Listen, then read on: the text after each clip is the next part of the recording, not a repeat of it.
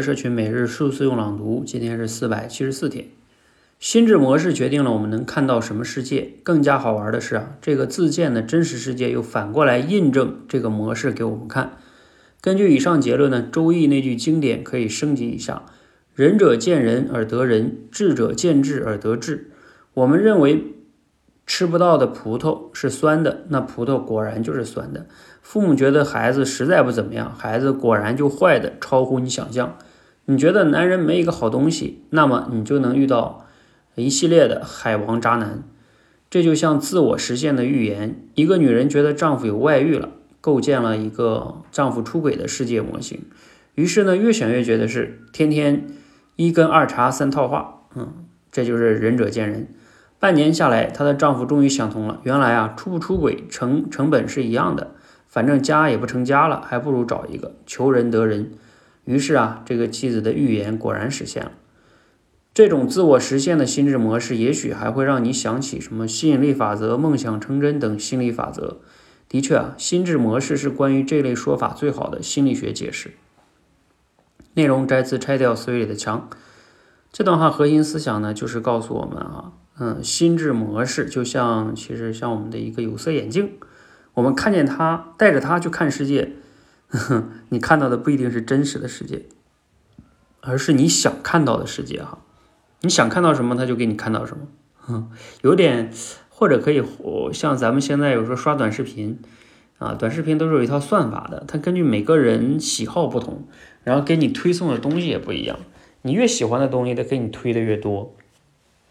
啊，就让你看你喜欢的，看你想看的，嗯，所以呢，这个心智模式哈还是非常非常对我们来说非常重要的哈。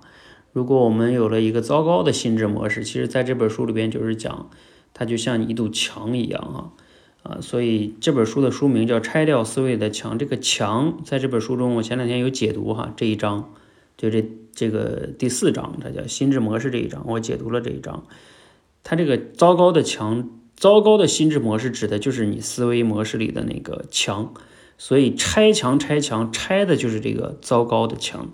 你要把这样一个不好的思维模式进行升级啊，否则的话呢，你的世界就会被它影响哈，你的很多选择言行都会被它影响。哎呀，这个工程就比较大啊，这个需要我们慢慢修炼啊，急不得哈。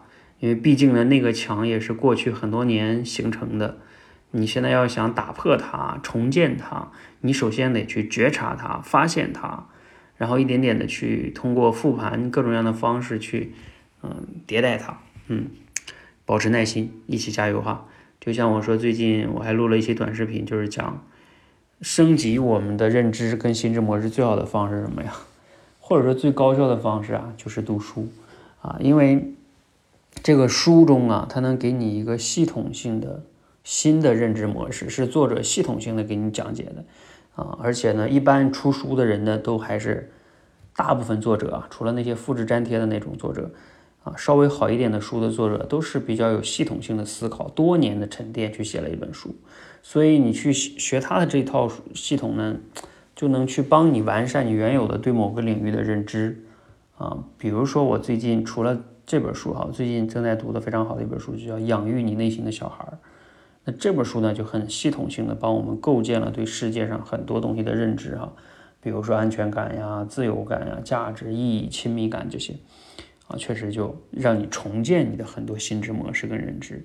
所以读书啊，还是和我们一起读书，并且再去表达，就能练好口才，又能去读书。欢迎加入我们的读书会吧。好，欢迎呢。嗯，和我们一起来每日数次用朗读，持续的升级认知，练就好口才。